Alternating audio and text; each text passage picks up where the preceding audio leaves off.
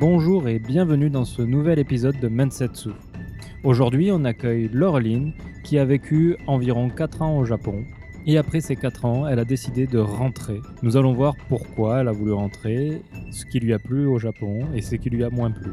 N'oubliez pas de laisser plein d'étoiles sur iTunes et sur Facebook. Je suis aussi présent sur Twitter à mensetsuky, et c'est la même adresse pour Facebook. Vous pouvez aussi écrire des mails à mensetsuky@gmail.com. N'hésitez pas à me laisser des suggestions, des messages, des feedbacks, ça fait toujours plaisir. Je suis toujours content de recevoir plein de mails de votre part, ça fait toujours très plaisir. Je vous souhaite une bonne écoute et vous dis au mois prochain. Bonjour Laureline. Bonjour Mathieu. Alors, est-ce que tu peux te présenter un peu? Bien sûr, donc euh, oui, je m'appelle Laureline. Ça fait donc euh, bientôt, ça fait presque 4 ans que je suis au Japon. Et donc je suis arrivée ici le 31 décembre 2013 précisément. D'accord. Pendant deux ans, j'ai été donc euh, professeur de français et d'anglais dans une Eikaiwa, Mhm. dans plusieurs postes dans Tokyo. D'accord. Et ok, très bien. Donc, je vais te poser une question toute simple. Mhm. Pourquoi le Japon? Pourquoi le Japon Oui. Alors, euh, donc déjà, moi, à la base, j'avais fait des, des études de- d'anglais. J'ai fait une LLCE anglais en France. Euh, donc, j'ai fait ma licence. Je ne voulais pas faire de master parce que d'une, euh, il n'y avait pas vraiment de débouché en France avec simplement des études d'anglais. C'est très difficile. Deux, je voulais apprendre une autre langue. Et trois, vraiment, je voulais voyager, voir autre chose. J'avais besoin de faire une coupure. Et depuis un moment, euh, je m'intéresse à la culture japonaise, tout ça. Bon, ça a commencé bien sûr quand j'étais plus jeune avec tout ce qui est manga, les trucs habituels. Puis après, c'était plus euh, la culture en tant que telle. Et je me suis dit, bon, j'ai envie d'apprendre une nouvelle langue. Le japonais, ça me plaît. La culture m'intéresse. On va essayer ça. On va partir vers une nouvelle aventure. Et ça m'a conduit ici, en fait. Ok, alors est-ce que tu pourrais me citer ton premier contact avec la culture japonaise? Le premier contact, euh, je pense que vraiment le premier contact, ça va pas du tout être original, mais c'est comme beaucoup de gens de notre génération, ça va tout ce qui est être, euh, tout ce qui est manga et animé, ce qui est passé à la télé en fait. Est-ce que tu aurais un nom? Le premier, qu'est-ce que j'ai regardé en premier? Je pense que le premier, ça va être Sailor Moon. Sailor Moon, donc Sailor Moon, au Club ouais. Dorothée, j'imagine? C'est alors c'était un petit ouais c'était à la fin du club Dorothée parce que moi je suis années 90 donc euh, club Dorothée ça touchait à sa fin. D'accord. Mais ouais, ça, je pense que ouais, le premier c'était ça. Ça remonte. Ok, et qu'est-ce qui t'a plu dans, le, dans, dans Sailor Moon alors? Bah, Sailor Moon, j'aimais bien le côté un petit peu euh, déjanté des animés japonais qu'on peut retrouver un peu partout. Enfin, le côté un peu fou et très, euh, très mignon à l'époque, parce que j'étais encore euh, bah, assez jeune, mine de rien.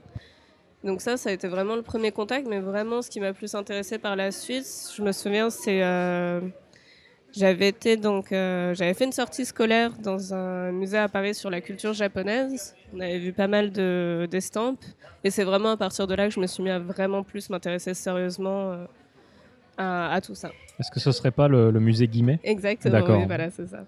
Donc voilà. Donc pour, euh, pour les gens qui ne connaissent pas le musée Guimet, en général je pense que les Parisiens connaissent, Les Parisiens mais, connaissent, les, les provinciaux, si vous connaissez pas euh, le musée Guimet, bah, c'est un musée avec pas mal de, de choses sur l'art asiatique en général, Mhm, oui, et en particulier euh, le Japon. le Japon, ouais. Moi, je m'en souviens parce que euh, j'avais vu pour la première fois un orgue à bouche et ça m'avait, euh, ça m'a marqué quoi. Ah oui. Parce que l'orgue, quand même, quand on pense à un orgue, je crois qu'on dit un orgue, pas une Oui, orgue. Ah non, Quand on crois. pense à un orgue, c'est quand même un, un instrument assez massif qu'on trouve dans, dans les églises. ouais. Et là, là, c'était à bouche. Je trouve ça, je trouve ça génial. C'est impressionnant. J'aimerais bien voir ça. ok, donc du coup, tu étais intéressé par euh, la, la culture japonaise Mhm. Surtout l'art, mais oui. Mhm. et tu as décidé de partir là-bas. Voilà. Donc tu es parti quand pour la première fois? Euh, la première fois, c'était donc 31 décembre 2013. Comme Donc en fait. c'était ta première fois? La première fois, oui. Aucun contact avant? Voilà. D'accord. Quand je suis arrivée la première fois, en fait, j'étais venue pour vivre ici six mois. D'accord. Donc, euh, ça a été direct plongé dans le grand bain. Et de six mois, j'ai finalement prolongé, parce que j'étais dans une école de japonais, Mhm. et j'ai prolongé donc de trois mois. Donc finalement, le premier séjour, c'était neuf mois. D'accord. Donc, voilà. Donc tu dis que tu étais dans une école de japonais. Tu as fait euh, la, la fac de japonais Non, non, non, juste une école de langue euh, pour apprendre à, à parler japonais, en fait. Du coup, est-ce que pour aller au Japon, tu as orienté tes études euh, dans ce sens? Est-ce que tu as fait les études que tu as faites augmenter les chances de pouvoir aller au Japon Alors, euh, j'aurais bien voulu le faire à la base. euh, quand, je suis allée en- quand je suis entrée en université, je voulais faire une LEA anglais-japonais en débutant japonais. Mais les places étaient très chères et malheureusement, je n'ai pas pu euh, y accéder. Donc, au niveau du japonais, j'ai rien fait en France. Dans mon parcours universitaire, il n'y a rien qui est lié au Japon ou au japonais. Donc, quand je suis arrivée, c'était vraiment une école de langue où on ne regarde pas ton parcours, c'est vraiment juste l'apprentissage de la langue. Donc, ça n'a rien à voir avec ce que j'ai fait avant en France. Du coup, tu as commencé à apprendre le japonais quand exactement? Alors, j'ai commencé à apprendre le japonais, euh, donc vraiment les petites bases deux mois avant mon départ. D'accord. Donc, euh, avant mon départ en, en décembre 2013, pour, euh, histoire euh, d'arriver et pas d'être complètement perdu. Donc, vraiment les, les rudiments, dire bonjour, merci, au revoir, commencer par ça, des petites phrases. Et c'est ensuite, quand j'ai commencé l'école, que ça s'est vraiment mis en place.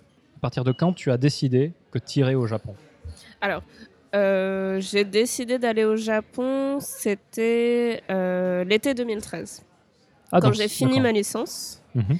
et que bah, je me demandais est-ce que je continuais sur un master, est-ce que je rentrais dans le monde du travail, est-ce que je faisais autre chose, que j'ai commencé à penser à mes options, ce que je voulais faire. Et donc le master, je savais que c'était mort.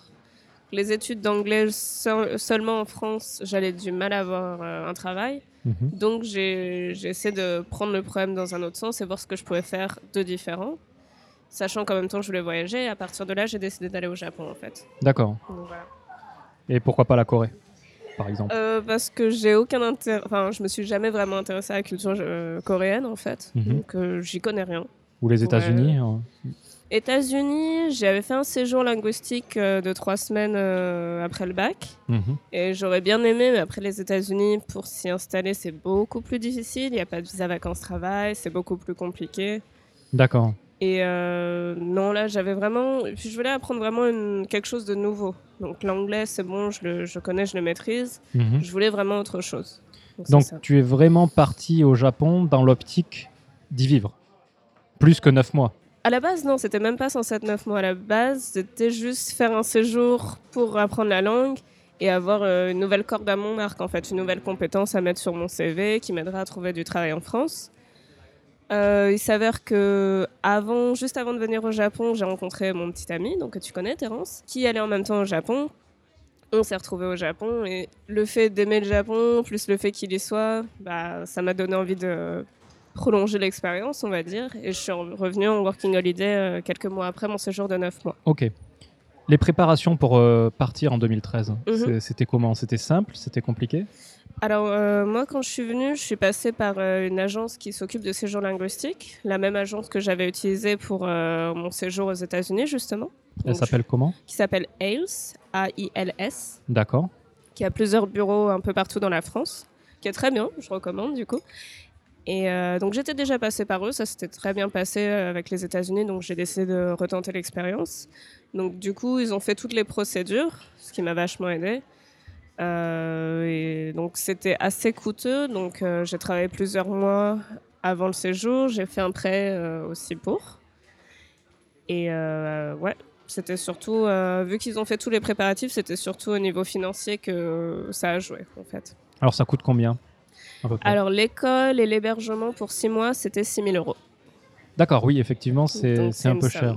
Et ils font tout de tout. Ils te prennent les billets d'avion, l'appartement. Alors les billets d'avion, non. J'aurais pu passer par eux, mais euh, ils proposaient un peu plus cher que ce que je pouvais trouver moi-même, donc ça je l'ai pas fait. Mais l'hébergement, le, tout ce qui est euh, niveau visa et tout, ils s'occupent de tout. Donc au final, quand tu es arrivé en 2013, Mhm. tout était prêt. Tout était prêt, voilà. La résidence universitaire était euh, réservée, j'avais plus qu'à poser mes valises. euh, donc oui, ça c'était nickel. Tu nous racontes un peu ton arrivée, tu t'en souviens? Ça, ça devait être marquant. Oui, effectivement, bah, je m'en souviens très bien. Donc, euh, je suis arrivée le 31 décembre en début de matinée. Euh, Terence est venu me chercher à l'aéroport euh, après avoir évité les questions des, des journalistes, parce qu'il y a des journalistes qui traînent dans l'aéroport et qui demandent aux étrangers qu'est-ce que vous venez faire au Japon? Donc, euh, sachant que lui, il voulait travailler pour la télé, ça l'a mis un peu dans le... Ça l'a un peu gêné sur le coup, surtout que ça faisait trois mois qu'on s'était pas vus, donc ils essayaient de les éviter. Mais donc du coup, il est venu me chercher à l'aéroport, et euh, vu qu'on était fin décembre, que tout le monde était parti, euh, tous les Japonais étaient partis dans leur maison de famille, je me suis dit, ah, Tokyo, c'est plutôt calme finalement, c'est pas l'image euh, que je me faisais, parce que pour le coup, il y avait personne. Bon, effectivement, c'est pas la réalité de la chose. Euh, donc on s'est posé euh, dans son appart et euh, le soir donc on est allé faire le countdown à Shibuya qui était un peu un échec parce que je crois que les années précédentes il y avait trop de bordel donc ils avaient vraiment essayé de calmer le jeu. Il y avait finalement beaucoup de monde mais pas grand chose à voir. Donc c'était un petit peu un fail. Mais après ça on a rejoint donc des amis aux Zojoji et donc au temple. Là par contre c'était vraiment sympa. Aller voir les les gens qui font taper les coups de cloche, euh, je ne sais plus combien de fois, je crois que c'est 100, 108 fois. Et il y a toute l'atmosphère, donc ça, c'était vraiment, vraiment super. C'était un super, euh, super souvenir. Et après ça, on a fait un karaoké, premier karaoké dès l'arrivée au Japon, où j'ai rencontré beaucoup de, de gens qui maintenant sont mes amis en plus. Donc euh, vraiment, mon premier jour au Japon, c'était un excellent souvenir. ouais. Ok. Donc le. Japon, le, le- le Japon commence fort. Comment sur les chapeaux de roue, effectivement. Ouais. Tu parlais de l'émission de télé qui attendent. euh, on c'est vrai qu'ils ils sont toujours là tout, tout, tout le temps. C'est Quoi. ça, Narita, il guette les, les gaijin. euh, oui. Tu connais le nom de, de l'émission ou pas? Euh, je ne me souviens plus du nom de l'émission, mais ça se traduit par euh, Pourquoi vous êtes venu au Japon quelque chose comme ça. Alors de ce que j'ai compris, ouais, c'est euh, des gens qui, enfin, ils sont ils sont là euh, tous les mois hein, à chaque fois. À Mhm. chaque fois que je vais à, à l'aéroport, ils y sont. Ouais, Ils sont là pour interroger les étrangers qui viennent au Japon pour savoir pourquoi ils viennent au Japon. c'est ça, oui. Et si jamais c'est un parcours euh, extraordinaire, Mhm. il y a eu déjà, des gens qui sont venus au Japon pour faire le tour du Japon à pied ou des choses comme ça. Oui. Ils les suivent en fait. Ils les suivent sur 2-3 mois. Ah oui, Et, euh, et en général, c'est assez chiant. Quoi. je peux, je peux imaginer, oui. Donc si vous venez au Japon euh, avec un parcours exceptionnel, ne leur dites pas parce que sinon ils vont vous coller. Ils vont euh. vous coller, oui. Ok, très bien. Donc, tu arrives au Japon, Mhm. tu passes le premier de l'an. C'est ça. Après, qu'est-ce qui se passe? Donc, ju- juste pour resituer, à Oui. ce moment-là, ton niveau de japonais était pratiquement nul. Voilà, c'est ça. D'accord. Donc, euh, oui, c'était vraiment les rudiments de la langue.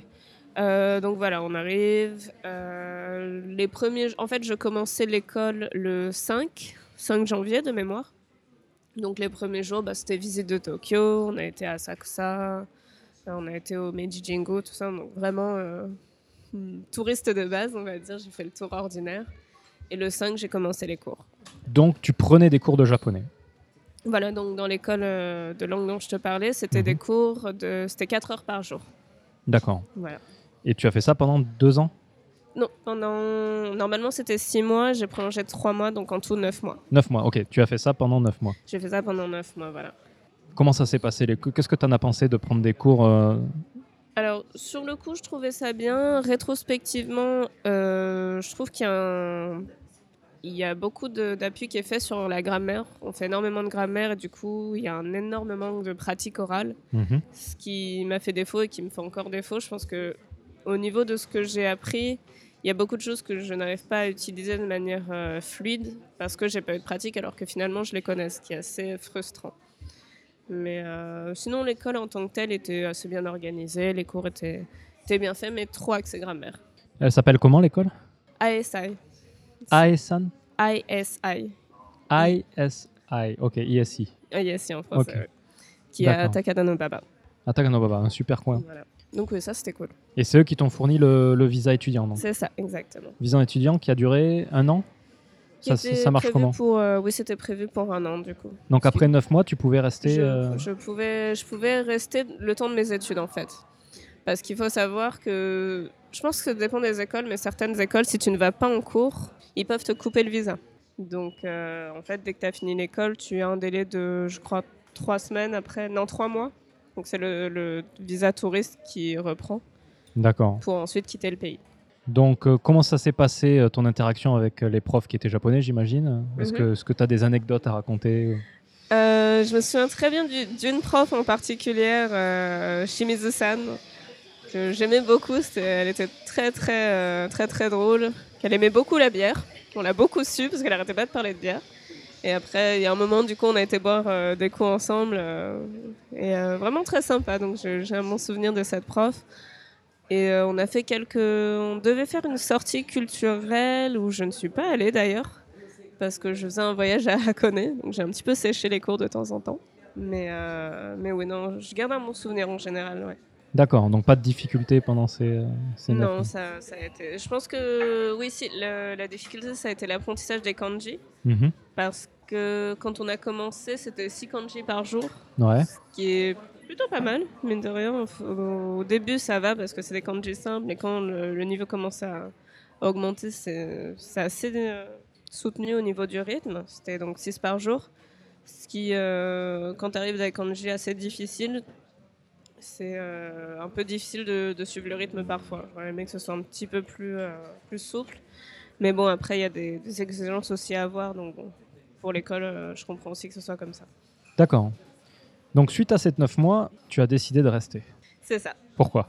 Parce que j'avais pas du tout envie de rentrer en France. Mhm. J'étais très bien euh, dans ma vie au Japon, bah, avec mon copain, avec mes amis ici. Le fait de, de vivre à Tokyo, même si euh, maintenant, au bout de 4 ans, il y a des choses qui m'énervent, à l'époque, c'était. Et ça l'est encore maintenant quand même. C'est très excitant, c'est complètement différent de- du quotidien en France. Donc, euh, ça me faisait vraiment envie de rester, oui. Ça me donnait envie de rester, pardon. Alors comment tu as fait pour rester? Alors en fait, ce que j'ai fait, c'est qu'au bout de ces 9 mois, je suis rentrée en France. Donc, vu que le visa était fini, et donc il me fallait un visa vacances-travail. Pour le visa vacances-travail, donc euh, il faut avoir, euh, faut prouver qu'il y a un certain euh, montant sur le, compte bancaire avant de partir. Donc je suis restée en France pendant 9 mois. J'ai travaillé, euh, pendant 3 mois. J'ai travaillé pendant ces 3 mois en France pour mettre les sous de côté. Et ensuite, j'ai fait mon visa vacances-travail qui, hormis les sous à mettre de côté, était vraiment très facile à avoir par contre. Donc 2014, c'était fin 2013, hein, c'est ça? C'est donc c'est fin 2014 que je suis Fin rentrée. 2014. Ouais. Donc fin 2014, c'est assez récent par rapport à maintenant, parce que je sais qu'ils avaient changé euh, les règles pour le visa Working Holiday. Mhm. Donc est-ce que tu peux rappeler combien il faut avoir d'argent pour pouvoir l'obtenir? Euh, de mémoire, je crois que alors ça dépend si tu as un billet d'avion retour ou non. Mhm. Moi, je n'en avais pas, donc du coup, je crois que c'était environ 3000 euros. Mais je ça vraiment de tête. Mais je pense que c'était à peu près ça, Ok, à, sans billet d'avion. à vérifier, parce qu'il me semblait Oui. que ça avait augmenté à 5000, mais euh, Non, j'avais pas 5000 en trois mois, non. d'accord. Donc euh, c'était moins que ça. Ok, très bien. Sachant que c'est une, une règle qui est un peu absurde, parce que 3000 euros pour vivre euh, un an, c'est pas beaucoup, quoi. C'est oui, t'es censé. ça, C'est un peu le paradoxe parce que 3000 euros c'est pas forcément énorme, mais euh, quand ils te demandent de faire ton projet, s'ils voient que tu travailles trop, ils te demandent de changer en fait ton projet. Ils te D'accord. demandent de mettre plus de temps de, bah, de vacances du coup. Ah, du coup, tu pourrais, euh, tu pourrais peut-être expliquer un peu comment ça se passe, monter un dossier euh, Working voilà, Holiday oui. Donc en fait, euh, moi j'avais peur, vraiment peur que le, le dossier soit refusé euh, au niveau de. Parce qu'ils te demandent où tu vas aller, dans quels hébergements, combien ça va te coûter à peu près, le temps où tu penses travailler. Mhm. Donc euh, moi je savais que j'allais rester à Tokyo, mais bon j'ai menti, j'ai essayé de faire un dossier où je bougeais un petit peu partout dans le Japon. Et j'avais vraiment fait mes recherches, euh, si j'allais dans telle auberge, combien ça allait me coûter, blabla. Sauf que je mettais que je travaillais trop, ou que par exemple ça, ça allait coûter un peu trop cher. Donc directement euh, à l'ambassade, on me disait non, non, il faut changer ça. En fait, ils nous permettaient de tricher, ils nous disaient comment tricher au dossier. D'accord. Parce que finalement, bah, dans notre sens, les Français qui vont au Japon, c'est euh, facilité parce que de l'autre côté, il n'y a pas. Pour les Japonais, c'est difficile de venir, donc ils laissent partir les Français, je trouve, de manière assez simple finalement. Enfin, Tu parlais, tu as fait ça à l'ambassade du Japon, hein, c'est ça? C'est ça, l'ambassade du Japon à Paris. Ok. Et donc au final, tu as été reçu, pas de problème. euh. Ah non, aucun problème. Ils m'ont dit euh, quoi, quoi mettre, euh, quoi indiquer dans le projet, ils m'ont laissé corriger sur place, donc c'était très simple finalement. Tu dis que tu m'étais que tu travaillais trop. Il y a une limite en heures par semaine, par mois?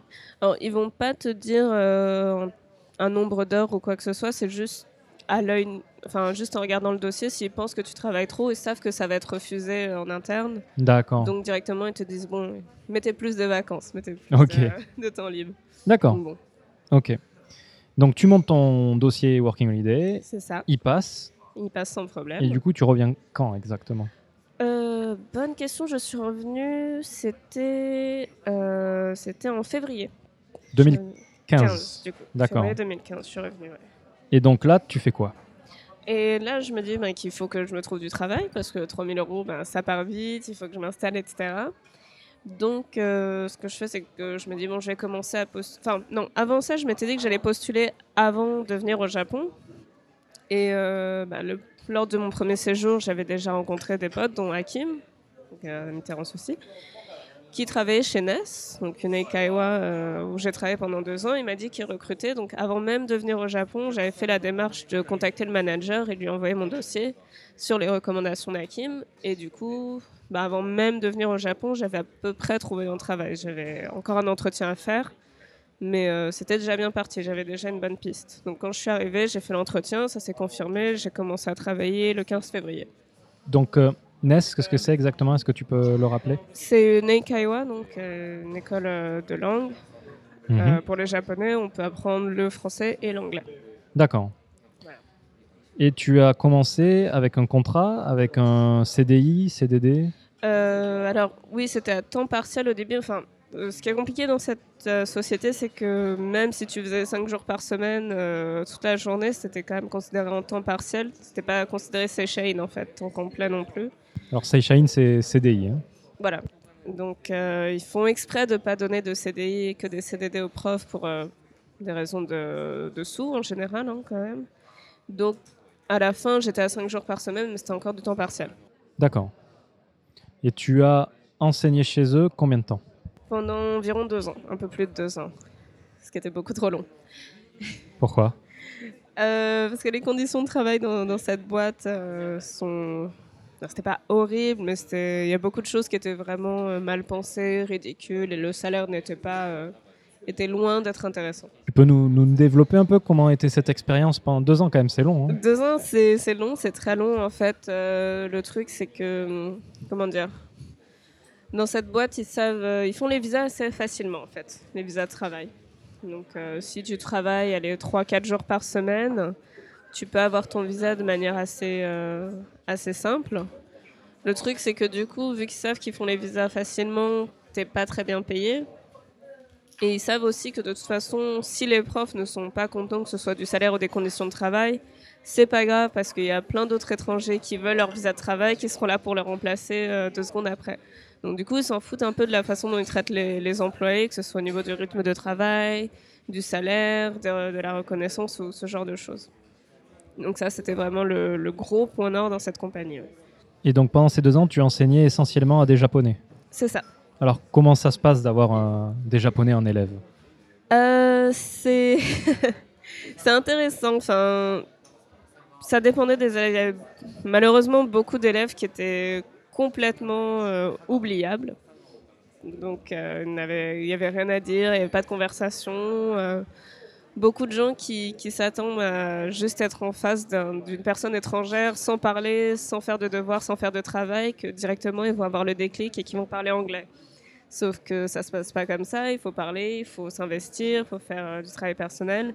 Ça, il y a beaucoup de gens qui ne le comprennent pas, qui voient l'image client et euh, la personne qui fait le service, et non pas le rapport élève-professeur.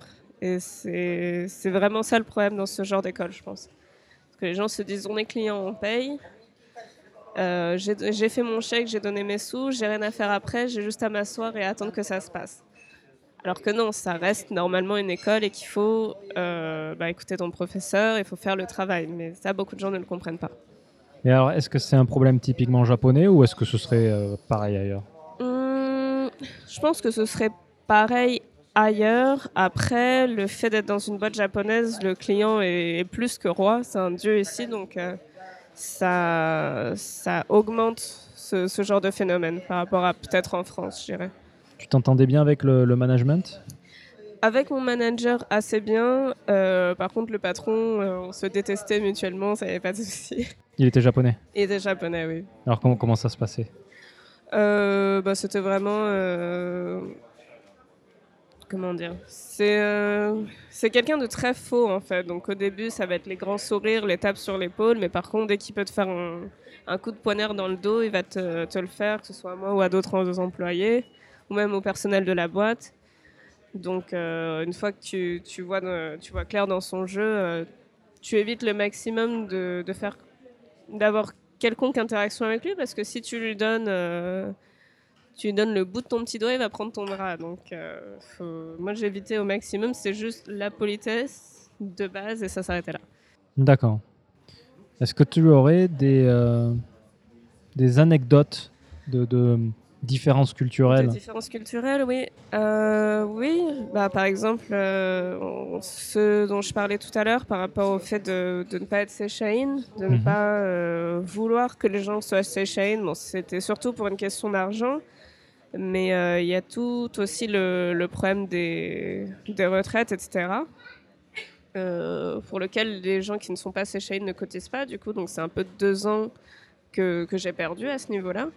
Et quand j'expliquais ça à mon manager, il se disait Bah oui, mais bon, vous êtes étranger, vous êtes venu ici, vous avez un poste, vous devez être content. Non, ça se passe pas comme ça. On a, on a une vie derrière. Et surtout, ce qu'il ne comprenait pas, c'est que les gens ne restaient pas longtemps dans la boîte et se cassaient comme s'il n'y avait pas cette forme de fidélité qui existe quand même pas mal dans les boîtes japonaises normalement. Sauf que nous, on n'a pas du tout la même façon de travailler ni de voir les choses et qu'en plus euh, la boîte ne faisait rien pour que tu restes de toute façon. Et ça, c'est un autre problème.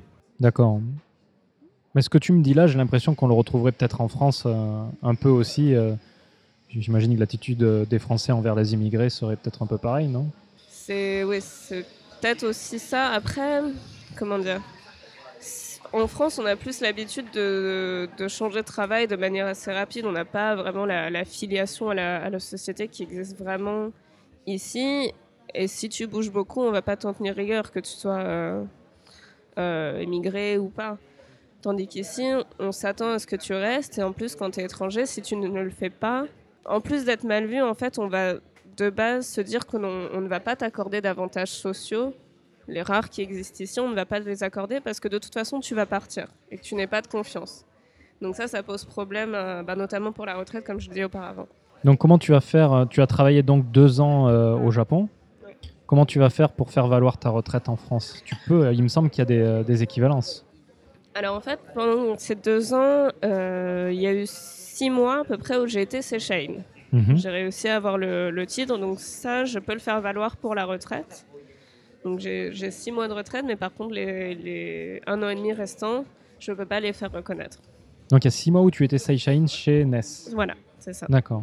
Il y a un programme Seychelles qui a finalement été mis en place après quelques temps, qui a qui n'a pas du tout marché. Donc euh, il y a beaucoup de gens qui finalement ont arrêté de l'être, moi y compris. Et euh, mais pendant six mois, oui, j'ai ça de gagner au moins. D'accord. Mais c'est pas grand chose. Au final, tu as travaillé euh, deux ans et demi, c'est ça? À peu près, ouais. Deux ans et demi À peu Mhm. près deux ans et demi euh, dans cette boîte, et ce qui nous amène à aujourd'hui. Qui nous amène à aujourd'hui, voilà. D'accord. Comment ça s'est passé? Alors, j'ai deux questions. La première, c'est déjà ton niveau de japonais. Comment, comment il a progressé entre euh, le moment où tu as arrêté l'école et maintenant? Quel est ton niveau? Comment ça se passe ton japonais? Alors au niveau du japonais, euh, malheureusement au bout de 4 ans, je ne suis toujours pas bilingue, donc ça c'est euh, un peu mon, grand regret, mon grand regret euh, du Japon. Après je me, je me débrouille, je comprends mieux que je ne parle, que je n'arrive à m'exprimer, ce qui me fait revenir sur le problème de pas assez de pratique à l'oral dans, dans, mon école précédente. Mais oui, non, j'ai quand même bien progressé depuis, depuis mon arrivée, c'est sûr. Mais j'ai encore des lacunes. Tu dirais que tu as, quel niveau JLPT à peu près? JLPT, je dirais, euh, si on enlève les kanji, parce que j'étais un peu euh, paresseuse, entre le 4 et le 3. Ok. Et la vie de tous les jours, alors, c'était comment pendant ces, euh, ces deux ans? Euh, la vie de tous les jours, bah, à Tokyo, euh, c'était vraiment euh, notre des paysans, forcément, comparé à, la France. Moi, je viens de la région parisienne, du coup. Donc, c'était, vraiment ce que je voulais. Je voulais vraiment quelque chose de complètement différent de mon quotidien et ben, je ne peux pas faire mieux, je pense. Après, il y a eu le, lot de frustration habituelle qu'on peut, peut avoir au Japon, euh, que ce soit au niveau de la langue, au niveau des rapports humains, ou au niveau de la façon dont, euh, dont on peut être euh, considéré en tant qu'étranger en étant au Japon. Euh, ouais, ça, c'est le, le lot de frustration et qui, est, qui fait qu'aujourd'hui, je rentre aussi, oui. Et le monde du travail au Japon, surtout. Tu pourrais développer le, le- le premier point que tu as donné? C'est-à-dire euh, en, en termes humains, je crois que tu as dit. Oui, au niveau des rapports humains, oui, c'est que euh, je pense que c'est arrivé à beaucoup de gens de d'essayer de se, de se faire des amis euh, japonais Mhm. et que finalement, euh, quand tu vois les personnes, c'est euh, on s'amuse, c'est chaleureux, etc. Mais après, il n'y a jamais vraiment de retour. C'est l'impression que ça reste très superficiel en fait et que c'est vraiment dur de, de se faire des amis euh, japonais. C'est pas tant un problème de langue, c'est vraiment que les rapports restent souvent malheureusement assez superficiels. D'accord. On va y revenir après euh, à ça. Mm. ju- Juste, vu que tu abordes le sujet maintenant, Mhm. m- tu as beaucoup d'amis japonais ou pas du tout? Bah, je m'en étais fait euh, quelques-uns quand j'étais justement en école parce qu'on essayait d'aller dans des bars et de sortir pour pratiquer. Donc j'avais commencé à me faire des, des potes et tout. Ou même certains, certains collègues, c'est pareil, quand, euh, quand ils s'en vont, euh, quand ils partaient avant que je parte, ils disaient ah, on va se tenir au courant, on va aller boire des verres et tout. Et enfin, signal radio, zéro. Donc euh, même moi, quand je les contactais, euh, c'était ah oui, on va faire quelque chose. Et il n'y a rien qui suit derrière. Donc, euh, c'est pendant l'instant où on est ensemble, on est dans le même environnement professionnel ou quoi que ce soit, ça se passe bien, mais après, il n'y a rien derrière. D'accord. Donc, c'est un peu vide des fois. Ok, très bien. Donc, vu les questions que je vais te poser après, euh, je vais pas trop te demander d'élaborer euh, pour le moment sur le fait que tu partes du Japon et sur euh, les amis, etc. Donc, on va faire la pause maintenant et après, Mhm. on, va, on va rentrer dans, dans le vif de sujet, euh, dans le vif du sujet. Voilà. Mhm. Est-ce que tu pourrais me donner pour la pause une musique qui pour toi signifie le Japon? D'accord. Alors, euh, il y a beaucoup, beaucoup de musiques pour moi qui, qui me font penser au Japon, quelque chose qui reste. Mais euh, il y a une musique euh, vraiment qui, qui me parle et que là, sachant que je vais bientôt partir, euh, fait tilt, c'est euh, le Light Yokohama. Alors, c'est quoi? C'est une euh, très vieille chanson, je pense qu'on peut considérer que c'est de l'enka, euh, qu'on a fait bah, la première fois que je suis venue euh, au Japon, donc mon premier jour au Japon, qu'on en a fait le karaoké, qu'on a toujours fait, qui a été toujours un petit peu euh, le fil rouge euh, du karaoké, à peu près, et euh, qui, a été, qui a toujours été là quand, quand on est sorti, en fait. Donc c'est celle-là qui me vient en tête. Est-ce que tu pourrais expliquer ce qu'est de l'inca?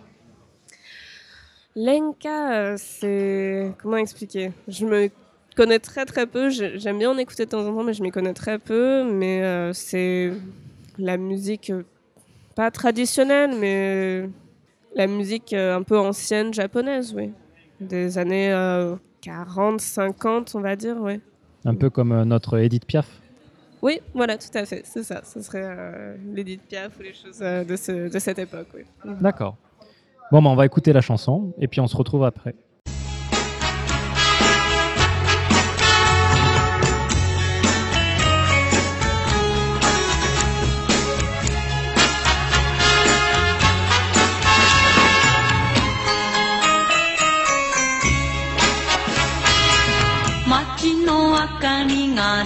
ても綺麗ね横浜。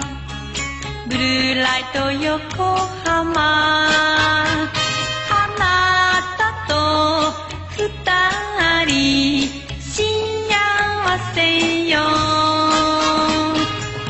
いつものように愛の言葉を横浜。ブルーライト横浜。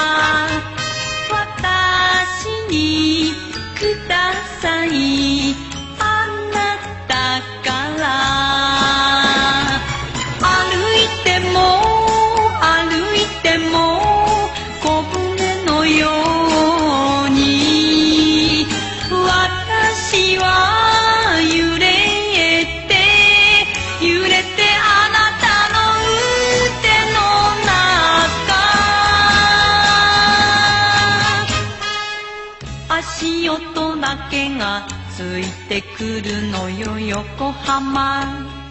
ブルーライト横浜。優しい口づけ。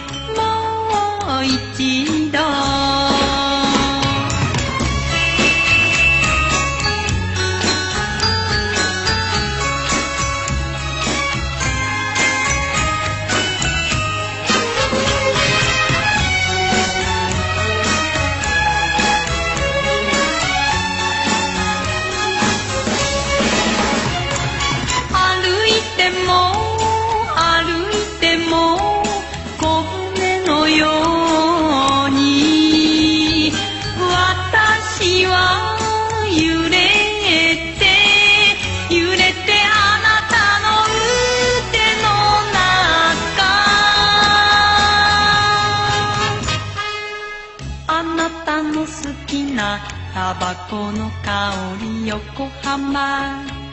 ブルーライト横浜。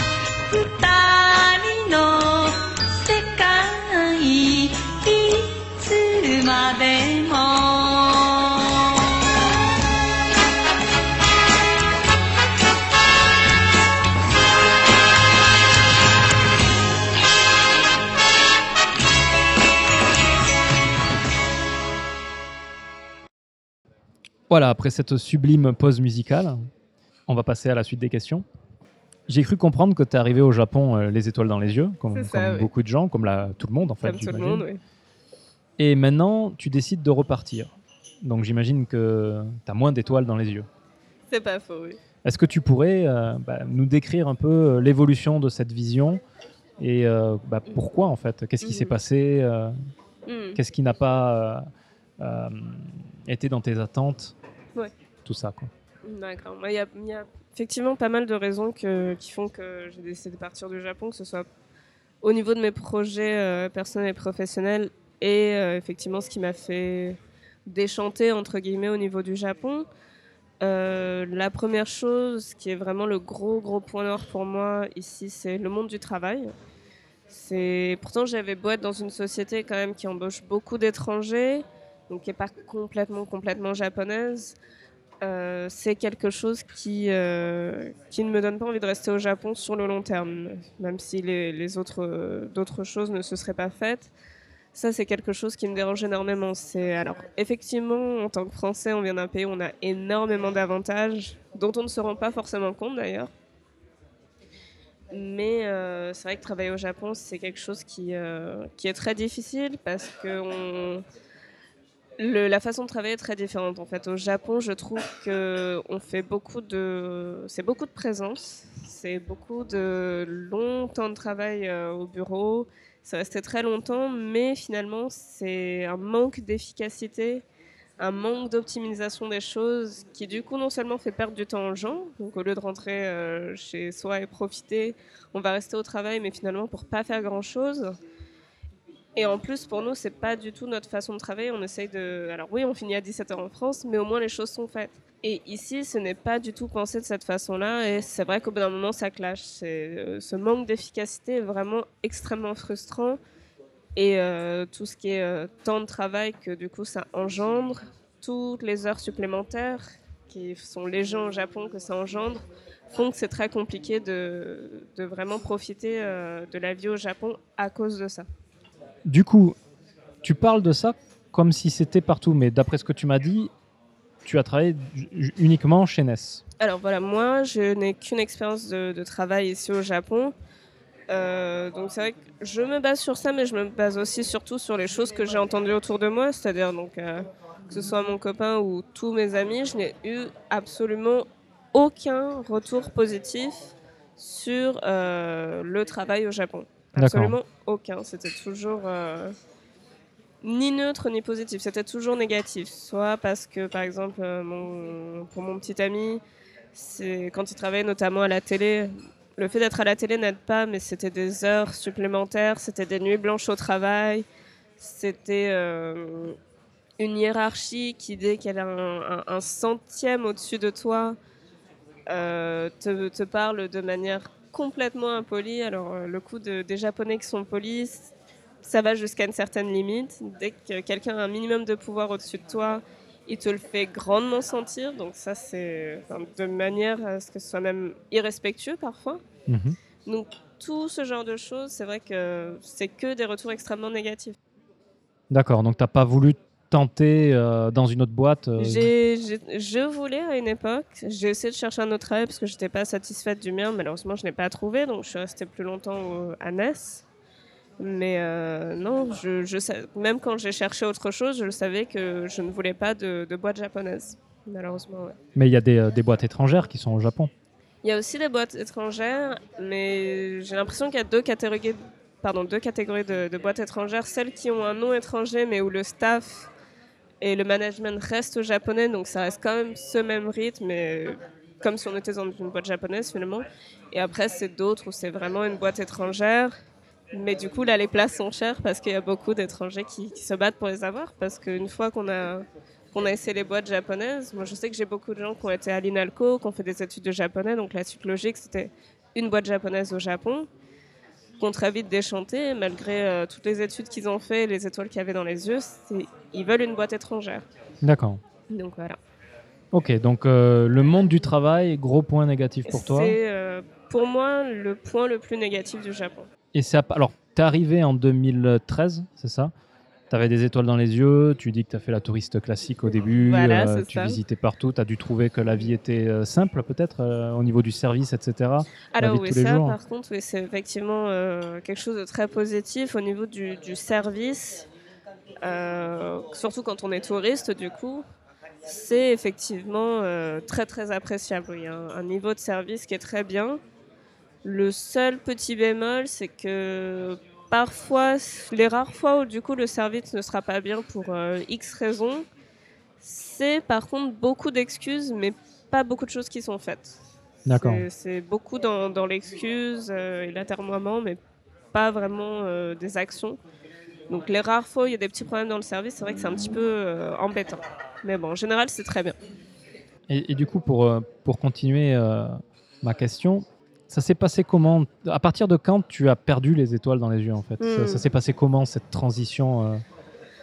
Je ne saurais pas exactement. Je pense que ça s'est fait au fur et à mesure, mais avant même que je commence à travailler, il y a certaines choses qui me qui m'ont un peu froissé. C'est euh, alors je, je le savais avant même de venir. Je savais qu'au Japon il y avait un, un manque de diversité. Euh, qui- bon, au début c'était intéressant aussi parce que c'est quelque chose que je connaissais pas, un monde où il n'y a aucune diversité culturelle vraiment comme ça. Qu'est-ce que tu veux dire par ça? Manque de, C'est-à-dire de que, diversité au niveau mixité, c'est-à-dire qu'en France, on va avoir des gens de plusieurs ethnies, donc des, Mhm. des cultures différentes qui se mélangent. Et au Japon, c'est pas du tout ça. C'est, enfin, c'est au Japon, c'est 99% de japonais pour 1% d'étrangers. Enfin, j'exagère. Alors j'ai les chiffres. J'ai Ah, les chiffres. les chiffres. Il y a 2% d'immigration au Japon. Ah ouais. Comparé à en France, il me semble, il y en a 13 et en Suisse, il y en a 25. Ah, C'est deux, deux Mhm. exemples comme ça. Mhm. Et sur les 2% d'immigration, tu as 1% de Chinois et de Coréens. Ouais. Donc ça veut dire que, de, pour, pour dire les choses euh, de façon crue, Mhm. de blancs occidentaux, Mhm. tu as seulement, comme, ben, en fait tu l'as dit, hein, 1% 1%, ouais, donc, de, euh, de, de la population. C'est ça. Donc, c'est vrai que au tout début, c'était intéressant parce que en France, pardon, c'était en, en France, on n'a pas, c'est pas du tout comme ça, donc c'est c'est drôle de voir ça au début parce qu'on n'est pas habitué. Mais ça a vite été euh, en- vraiment frustrant d'être euh, l'attention de tous les regards juste parce que euh, juste parce qu'on est étranger finalement et surtout, enfin moi dans mon cas en plus, je suis une femme métisse ce qui est encore plus rare ici. Et c'est vrai que du coup, euh, on peut avoir des, regards un petit peu, euh, pas forcément agressifs, mais très insistants, si on nous, nous jugeait ou nous observait comme une bête curieuse.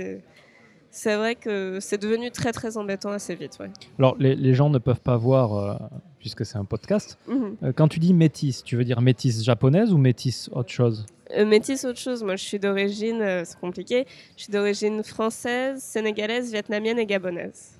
Ah, tu as un peu, un peu de sang Un asiatique petit alors. peu asiatique sur les D'accord. mais faut le voir. Donc comment tu as... Voilà, ça, ça- ça, c'est deux questions que, que- auxquelles j'aimerais que tu répondes. Mhm. Comment tu as vécu le fait d'être une femme d'abord Mhm. et ensuite le fait d'être métisse? Ouais. Est-ce que tu as senti une différence euh, Est-ce que tu peux me parler de ça? Alors, je, je pense pas que le fait d'être une femme euh, est vraiment joué parce que je pense que les gens voyaient surtout le côté euh, bah, étranger. Après, oui, le fait d'être métisse, enfin de, de ne pas être blanche, déjà que bon, pour les, les blancs, on, on les fixe du regard, mais d'être métisse, c'est vrai que que ce soit euh, ouais, la, couleur de, le- la couleur de peau a, a attiré beaucoup de regards. euh, ou la texture des cheveux. J'ai des questions un peu, un peu étranges parfois. Des fois, c'est drôle, c'est c'est mignon, il n'y a pas de- d'arrière-pensée euh, négative. Mais il y a toujours un peu l'impression d'être observé comme une, comme une bête curieuse. Oui, donc. Tu peux nous, nous raconter quelques anecdotes, euh, genre de questions euh, Euh, bah, ces choses-là? euh, c'est bon. Le, par exemple, une anecdote avec plutôt positive. C'est euh, à un moment, j'étais, on était en voyage dans une petite ville euh, près de Takayama, justement. Où il y a une petite mamie qui est venue me toucher les cheveux. Co- Complètement, euh, j'avais pas vu arriver, donc j'étais un peu étonnée. Bon, elle était très gentille, donc je l'ai pas mal pris. Mais par contre, après, je me baladais dans Shibuya et euh, j'entends Hey, Africa, Africa. Pour moi, c'est- c'est vraiment très, euh, très perturbant. ouais. C'est quelque chose que j'ai jamais ressenti en plus, le fait d'être. Bah, de me sentir étrangère, je l'ai jamais ressenti avant de venir au Japon, malgré ma couleur de peau. Et là, c'est vrai que on te le met dans la figure, littéralement. Ça, tu l'avais pas vécu en France Je n'ai jamais vécu ça en France. D'accord. Jamais. Ok. Absolument jamais. Est-ce que tu l'as ressenti euh, professionnellement parlant, que ça pouvait être un problème d'être une femme ou d'être euh, métisse? Alors, professionnellement parlant, euh, non, ça a été, mais par contre, euh, pas dans mon cas, mais justement pour certains autres euh, immigrés, mais plutôt asiatiques, j'ai remarqué que ça pouvait être un problème. Par exemple, beaucoup, euh, pour les écoles de langue, il y a beaucoup de, Philippins qui, recrutent, et par contre, eux sont vraiment mis à l'écart, malgré leur niveau d'anglais et tout, seulement pour le fait qu'ils soient philippins, parce que ça ne fait pas assez... c'est pas l'image que veulent euh, donner les écoles de, de langue, même si les gens parlent parfaitement anglais ou quoi au casse. Donc euh, ça, je l'ai plus observé. D'accord. Donc pour revenir sur la question initiale, tu as commencé à, à perdre des étoiles dans les yeux. Mhm. Tu avais dit même avant le travail, c'est-à-dire à cause de, de- de- donc, du fait d'être euh, métisse et euh, de ressentir le fait d'être étranger. ressentir euh, le fait d'être étranger, d'être traité de manière différente à ce niveau-là, ça m'a vite fait déchanter en fait. Et c'est vrai que, par exemple, c'est est-ce que c'est bien ou pas, mais par exemple, si on compare à la France, il n'y a rien qui est fait en anglais pour les étrangers qui viennent. Alors pour eux, ça doit être très difficile. Je peux imaginer en anglais ou dans une autre langue, bien sûr. Tandis qu'au Japon, il y a beaucoup de choses qui sont traduites en anglais au niveau même de la mairie administrative. Donc c'est pratique, mais au moins en France, ça te permet d'avoir l'opportunité, l'occasion d'utiliser le français quand tu es là, tu étudies la langue, même si c'est difficile et que ça te pousse dans tes retranchements, au moins tu peux l'utiliser et tu peux progresser. Tandis que quand tu es étranger au Japon, on va voir ton visage, ta couleur de peau, on va te mettre dans la case anglais, on va pas te laisser t'exprimer en japonais. Et même quand tu fais l'effort, on va te répondre en anglais, on va te mettre dans cette, cette case étranger, anglais, etc. Et ça, ça rend les choses parfois plus faciles, enfin, d'apparence plus faciles, mais finalement, ça te fait pas progresser, ça te laisse dans, dans cette espèce de prison dorée qui peut être euh, vraiment frustrante au long terme.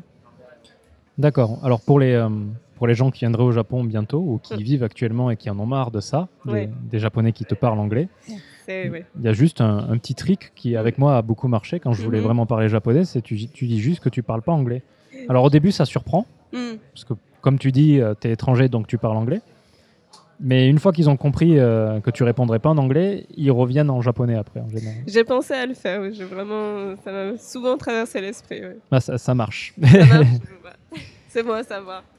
Et alors du coup, qu'est-ce qui a été la, la goutte d'eau qui a fait déborder le vase et qui a Mhm. fait que, qui a motivé ton, ton choix de partir au final Disons que malgré tout ça, j'étais bien dans, ma vie au Japon, mais euh, c'est plus euh, ce que je veux faire après qui m'a vraiment euh, poussé à partir. C'était pas vraiment quelque chose au Japon, c'est plus moi ce que je veux faire après, donc c'est-à-dire monter euh, mon entreprise. Je ne me vois pas le faire au Japon. Pour d'un côté la langue, les, les procédures sont pas les mêmes. Faire des procédures en japonais, j'ai pas le niveau et c'est j'ai pas envie d'être freinée par, par ça, parce que c'est quand même quelque chose, un exercice très difficile. Et euh, à côté de ça, oui, je pense que le Japon, c'est très bien, mais j'ai fait le tour et j'ai envie de voir d'autres pays. J'aimerais bien réussir à monter ma boîte dans un autre pays, cette fois anglophone, donc là où j'aurais pas de difficulté avec la langue. Et je pense que donc pour moi, il est temps de tourner la page du Japon.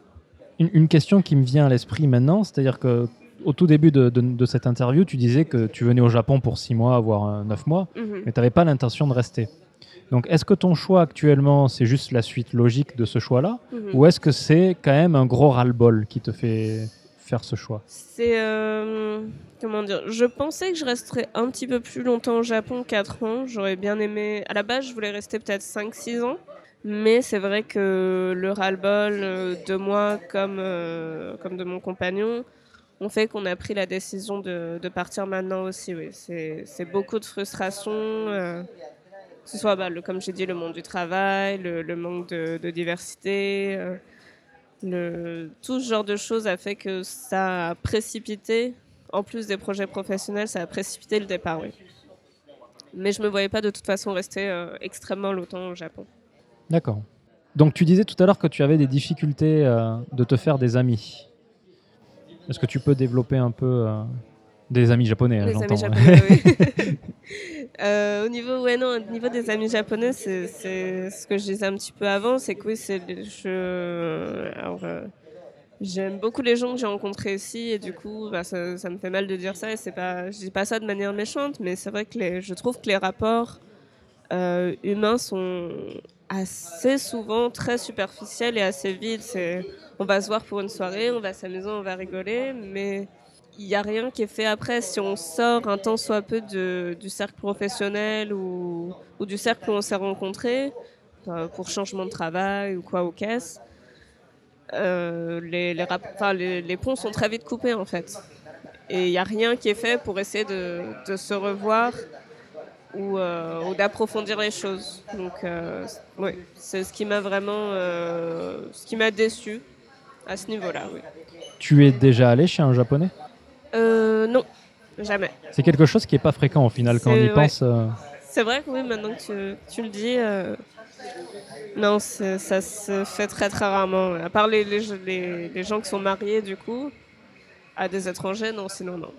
C'est vrai que bah déjà nous en France, on a une, une- une grosse habitude d'inviter tout le monde chez soi, Voilà, de faire des grosses fêtes euh, oui. Dans, dans les appartements. Au Japon, ne serait-ce que, alors c'est peut-être pas culturel en tant que tel, c'est ne serait-ce que parce que les appartements sont trop petits. Aussi, oui. Euh, ils ont pour habitude surtout d'aller dehors dans les izakaya, là, les Mhm. espèces de gros bars, euh, restaurants euh, avec des, des salles de, de 15-20 personnes. En Mhm. général, ils vont là pour, euh, pour sortir. C'est plutôt ça, oui. C'est vraiment plus euh, dans un resto, dans un bar, dans un izakaya, comme tu dis, mais faire des fêtes euh, chez l'un, chez l'autre, ou juste une soirée même posée euh, chez quelqu'un, ça se fait très très rarement, oui. D'accord. Avant de passer à la dernière partie de ce podcast, j'aimerais que tu me répondes à la question suivante. Est-ce que tu pourrais donner des conseils aux gens qui voudraient venir au Japon pour y vivre? Euh, bah, le premier conseil, euh, c'est assez évident, mais c'est vraiment de, bien se renseigner sur, euh, sur la vie au Japon, parce qu'il y a beaucoup de gens qui arrivent et qui, au niveau des, des, us et coutumes, mettent un peu les pieds dans le plat. C'est une culture différente, c'est une culture qui est très codifiée, la culture japonaise, donc vraiment voir ce qui ne se fait pas ici. Je pense que c'est dans tous les pays comme ça, il faut vraiment faire enfin, faire l'effort de, se renseigner partout où on va, de toute façon, je pense. Mais encore plus pour le Japon. Donc ça, c'est vraiment le premier conseil que je pourrais donner. Le deuxième conseil, je sais pas si on peut appeler ça un conseil, mais si on habite à Tokyo, euh, Tokyo c'est génial, mais au bout de quelques mois, on peut très vite en avoir marre. Donc, essayez de bouger au maximum dans le Japon, de voir autre chose, de pas juste faire euh, Shinjuku, Shibuya et Harajuku, mais vraiment de- d'essayer de, bouger non seulement pour visiter et s'intéresser à d'autres choses, mais aussi parce que euh, Tokyo, même si c'est bien, on peut très vite en avoir marre. Donc, Pour- Pourquoi on peut en avoir marre rapidement? C'est euh, en fait, moi je suis très citadine et j'aime bien le fait d'être à Tokyo parce qu'il y a énormément de monde qui offre un, un espèce d'anonymat que, que j'aime bien. Mais le fait qu'il y ait autant de monde, que ce soit aussi bruyant, que ce soit des, des barres de béton partout, au bout d'un moment ça pèse en fait. On a vraiment envie de, de s'échapper. Je pense que le bruit, on s'en rend pas compte, mais le bruit à Tokyo est constant. Alors, quand on arrive, c'est amusant. Ah, il y a des petites musiques par-ci, des petites musiques par-là. Mais finalement, au quotidien, c'est très fatigant, même sans s'en rendre compte. Et on a besoin de, de voir autre chose, de- de- de- d'avoir du silence, du calme, de la nature de temps en temps. Parce que sans même qu'on s'en rende compte, c'est très fatigant, euh, mentalement parlant. Je pense en tout cas. C'est vrai qu'il y, a- il y a énormément de bruit. il y a des petits bruits partout en fait, que ce soit la petite musique du train, la petite musique du camion qui passe, euh, la porte qui s'ouvre, la musique du combini. Finalement, on a vraiment, on n'a pas vraiment ce, ce silence qui permet de se, se concentrer sur soi de temps en temps. Il y a toujours quelque chose qui happe ton esprit vers l'extérieur, pardon, qui happe ton esprit vers l'extérieur et du coup, t'as pas ce moment où tu peux te recentrer sur toi-même, être un peu au calme en fait. Et ça me manque. En tout cas, moi, ça me manque. Ah, surtout que vous habitez quand même en plein, plein centre de, de- de Tokyo, quoi. Alors nous, on habite quand même dans un, on est dans le centre de Tokyo, mais c'est très résidentiel. Il y a beaucoup de, bah, il y a beaucoup de vieux Otsuka, donc c'est relativement assez calme. Mais euh, dès qu'on sort 5 minutes de notre quartier calme, c'est vrai que ça, ça commence à redevenir assez bruyant. ouais. Et même moi, moi j'habite du côté de Chofu. Mm. Euh, ça reste, euh, eux, ils appelleraient ça la campagne pratiquement, alors que c'est quand même, euh, c'est l'équivalent de Bourg-la-Reine euh, pour Mm. Paris, quoi. Mais euh, dès qu'on sort dans le petit centre de, de- de la ville à côté, en fait, il y a Mhm. des hauts- des haut-parleurs avec de la musique C'est ça. constamment, de la musique et des pubs. Mm. C'est euh, c'est vrai que c'est usant, quoi. C'est ouais, c'est- c'est vraiment usant, c'est c'est ça, ouais. Tu aurais d'autres conseils? Bien, euh, bien faire l'erreur de, pardon, bien ne pas faire l'erreur de, de bien apprendre euh, ses kanji parce que il y a beaucoup de gens, moi y compris, qui ont été assez paresseux à ce niveau-là et même si c'est embêtant, ne faites pas cette erreur parce que euh, c'est en plus du, japonais en général, beaucoup de gens en fait font l'erreur de se concentrer sur euh, sur, euh, sur l'expression orale, donc juste apprendre à parler, ils se disent bon, les kanji, plus tard on verra, on s'en fout. Mais en fait, c'est euh, tout aussi important, voire des fois plus. Donc vraiment, ne, ne pas, euh, ne pas faire cette erreur que, que moi j'ai faite, comme beaucoup d'autres malheureusement. Donc tu, tu penses que parler le japonais reste quand même indispensable hein? Oui, je pense que, enfin, disons que on peut tout à fait trouver du travail, comme beaucoup d'étrangers euh, qui parlent pas japonais dans les écoles de langue. Mais le salaire n'est pas intéressant, les conditions de travail, c'est pas ça. Et si on n'a pas la vocation d'être professeur, moi je pense qu'être prof, c'est vraiment une vocation. Au bout d'un moment, c'est usant et on va de toute façon avoir envie de, faire autre chose. Et si on ne parle pas japonais, avoir un autre travail que ce taf de professeur, c'est difficile à obtenir. Donc c'est tout à fait possible de vivre au Japon sans parler japonais, mais l'expérience ne sera pas aussi enrichissante, intéressante euh, en tout point. D'accord. Du coup, avec, euh, avec l'expérience que tu as eue, Mhm. est-ce que tu euh, ne recommanderais pas d'aller au Japon? J'irai pas jusque-là. Je pense que si on, a, on est intéressé par le Japon et qu'on on a envie de le faire, je recommanderais de le faire parce que, que ce soit dans les bons ou les mauvais côtés, ça reste une expérience extrêmement intéressante de par le fait qu'elle est très différente. Et ça reste extrêmement enrichissant. De toute façon, de voyager, de voir autre chose, de vivre à l'étranger, c'est quand même, enfin, c'est quand même pas anodin. Finalement, les mauvais côtés du Japon, euh, là, je vais rentrer en France. Je suis pas forcément ultra joyeuse à l'idée de rentrer en France. J'ai envie de voir autre chose d'autres pays. Donc la France, c'est pas euh, genre où je suis contente de rentrer. Mais je pense que de vivre au Japon et d'en voir aussi les mauvais côtés vont plus me faire apprécier la France, les bons côtés de la France qu'il n'y a pas au Japon finalement. Tu aurais, euh, parce que bon, c'est une question là qui tourne depuis tout à l'heure, j'ai envie de la poser un peu quand même, même si je pense que les, euh, les, les auditeurs euh, ont déjà une petite idée, du moins sur euh, le négatif. Est-ce Oui. que, est que tu pourrais me donner un gros point négatif et un gros point positif du Japon? Gros point négatif, euh, je répète, ça reste le travail. Le travail, c'est le point négatif du Japon, euh, pour tout ce que j'ai dit auparavant. Le point positif, le point positif, pardon, ce serait euh, le confort de vie. Vivre au Japon, euh, c'est ce qui fait que c'est aussi difficile de partir. Pour beaucoup de gens, c'est que la vie au Japon est très agréable. Enfin, au niveau des côtés pratiques et confortables, euh, c'est une bulle le Japon. C'est vraiment un petit cocon.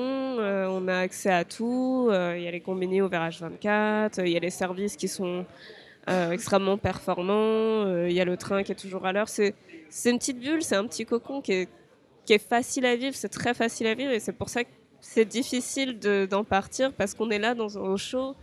Mais ouais, je pense que c'est vraiment le, le point positif ici. Ouais.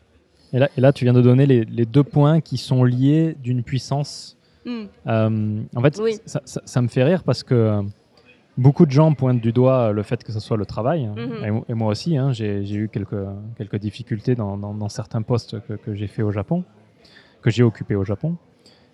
Mais au final, ce confort de service, apporté par le travail. oui. il est dû au fait qu'il n'y a pas qu'il y a des conditions difficiles en fait au niveau du travail. C'est-à-dire que pour que ton courrier arrive le dimanche, pour que les, les combinis soient ouverts 24 heures sur 24, etc., ben, il y a des gens qui subissent les, conditions de travail. euh, Effectivement, donc c'est c'est le paradoxe japonais. c'est le que, paradoxe, euh, effectivement, exactement. Mhm. faut, ouais, c'est ça qui est fabuleux, je trouve. hein. C'est que les deux sont intimement liés. Ils sont, ouais, tout à fait. S'il n'y avait pas quelqu'un qui travaillait à 3h du mat dans un combini, bah, effectivement, tu pourrais pas aller acheter euh, ton, ton coca à 3h du mat. Mais c'est vrai que pour la personne qui travaille, ça pose les, les autres problèmes, oui. D'accord.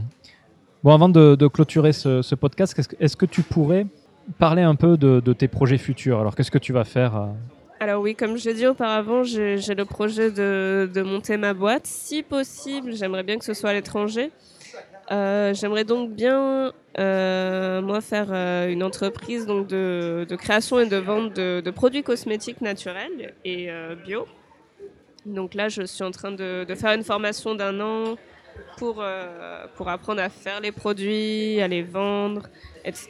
Donc là, je vais me concentrer sur ça pendant un an au retour en France en étudiant bien sûr de mon côté et en travaillant à côté à temps plein pour mettre des sous de côté pour ouvrir l'entreprise. Et euh, dans le futur, voilà, j'aimerais créer mon entreprise. Si possible, comme je disais, à l'étranger, parce que j'ai vu qu'il y avait des visas entrepreneurs dans, di- dans divers pays, notamment le Canada, et ça m'intéresserait bien. Donc ce sera euh, peut-être la suite de, de mes aventures. Voilà. Est-ce que tu pourrais, c'est la dernière question, Oui. est-ce que tu pourrais euh, conseiller Mhm. une œuvre japonaise? Ah oui. Euh, une œuvre japonaise. Alors, euh, moi, ce qui m'intéressait surtout à la base, c'est tout ce qui est euh, le kiyoe, donc les, les estampes japonaises. Euh, bien sûr, il y a ce qui est très connu, par exemple, comme Hokusai, que je recommande, évidemment, parce que moi, je trouve ça magnifique. Donc, s'intéresser à tout ça. Et c'est un film qui est assez connu, mais qui est très vieux, donc les gens prennent pas forcément le temps de regarder. Je l'ai regardé il y a pas longtemps, qui est très bien. Ça va être Les Sept Samouraïs de Kurosawa, qui est un, un excellent film, très long, mais vraiment très bien. Et c'est vrai que moi, ce que je me rends compte, c'est vraiment la culture japonaise euh, assez ancienne qui m'intéresse. Donc, ce serait plutôt euh, dans la direction du, du passé que je regarde. oui. Tu pourrais nous parler un peu des estampes? Euh, oui, tout à fait. Au niveau des, des estampes japonaises, Qu'est-ce qui t'a amené à cette passion et euh, comment Ouais. tu l'as assouvie euh, en vivant au Japon? Alors, euh, bah c'est la visite au musée Guimet euh, dont je parlais précédemment qui, m'a fait euh, m'y intéresser. C'est la première fois que j'ai vraiment été euh, en, voir. Et c'est vrai qu'en étant au Japon, j'ai essayé d'aller dans pas mal de musées ou d'expositions qui, étaient consacrées. Notamment, c'était une exposition temporaire, pardon, donc malheureusement elle n'est plus disponible, mais il y avait une exposition comme ça, pas loin de, de Shimbashi, où ils avaient scanné des ukiyo-e, donc des estampes, pardon, qu'ils avaient mis en mouvement en fait, ou en agrandissant, pour avoir un, effet de mouvement qui était vraiment très très impressionnant. Et c'est vrai que c'est intéressant de voir qu'on peut, euh, que non seulement c'est un art qui est quand même assez vieux maintenant, qui est encore au goût du jour et qui est mis de façon moderne comme ça pour euh, que les gens puissent s'y intéresser. Je trouvais ça très intéressant. Donc, euh, moi, c'est plus par des expositions et des, des visites de musées que j'ai pu euh, assouvir cette, euh, cette passion, entre guillemets, au Japon. Tu dis qu'il est assez vieux, ça date de combien d'années tu, tu, tu Le pourrais dire? Alors les, les- il y a eu plusieurs, euh, plusieurs formes, enfin plusieurs euh, mouvements, on va dire. Mais je crois que ça a commencé dans les années 1600, si je dis pas de bêtises. Les, premiers, les premières formes, c'était vers 1600, les années 1600, ouais. Et t'as jamais voulu euh, participer euh, dans des cours pour en faire? Euh, alors, tout ce qui est dessin, peinture, etc., je suis très mauvaise à ce genre de choses. Donc, je me suis jamais investie dans, le, dans la création. Moi, Je suis vraiment spectatrice et admiratrice. Donc, vraiment, c'est plus de ce côté-là que je me projette. Oui. D'accord. Et du coup, le, le lien avec les sept samouraïs, ça serait quoi? Euh, alors, non, c'est complètement différent. Mais, Ce que, je, ce que je voulais dire, c'est que Euh, J'aime bien ce qui se fait actuellement au niveau de, de la culture japonaise. Donc, c'est vrai qu'on quand on pense au Japon au niveau culture, on va souvent penser pop culture, manga, anime, etc. Mais ce que je veux dire, c'est qu'il y a énormément de, de choses très intéressantes quand on regarde euh, dans le passé, que ce soit au niveau film ou art. Donc le Kyoé dont je parlais, c'est aussi intéressant de, de s'intéresser à ça en fait. Et en vivant à Tokyo, tu as pu le voir, ce vieux Japon, ou pas du tout À Tokyo, pas vraiment, non. C'est euh, au Japon, il n'y a pas vraiment le, le côté garder l'art ancien, à part bon les temples et quelques châteaux, et encore ils sont restaurés de manière extrêmement moderne. Enfin, quand on va au château d'Osaka, il y en a quand même un ascenseur dedans. Bon, mais Je, je savais pas. il y a un ascenseur dans le château d'Osaka. Bon, Euh, c'est un peu trop modernisé, donc il n'y a pas vraiment ce côté euh, garder les vestiges du passé, malheureusement. Surtout pas à Tokyo, parce que bah, on reconstruit, euh, par exemple, à, à Otsuka, là où j'habite. C'était un, un petit peu avant un, un ancien quartier, pardon, un ancien quartier de geisha. Mais toutes les, petites maisons de thé japonaises et maisons de geisha, on les a reconstruites en espèce de vieille barre d'immeubles en béton absolument affreuse. Donc on n'a pas ce côté, euh, on, garde les vestiges. Donc malheureusement à Tokyo, dans ce vieux Japon, on ne peut pas le voir. C'est que quand on va un petit peu dans la campagne, quand on se balade, qu'on peut voir certains temples qui sont pas trop modernisés, mais au Japon, on n'a vraiment pas ce- cette- cet attrait pour le, le passé, j'ai l'impression, je sais pas. Et vu que c'est ce qui t'intéressait, t'as as une sorte de regret à ce niveau-là? Bah, je trouve que c'est dommage euh, pour le Japon en tant que tel, pas forcément pour les visiteurs, parce que je pense que c'est important de, de garder ça, ça fait partie de la culture, mais euh, c'est les gens ne voient pas ça du même œil. Euh, c'est plus dommage pour la culture japonaise en tant que telle. D'accord. Est-ce que tu pourrais donner un ou deux autres noms? Alors j'ai beaucoup de mal à retenir les noms. C'est vrai que je regarde surtout les œuvres et pas les noms. Mais la dernière fois, qu'est-ce que j'avais regardé? Euh, J'avais vu, c'était un petit peu plus moderne qu'Okusai. Je crois que c'était 1845. Dans les années 1840, c'était Hakie, je crois.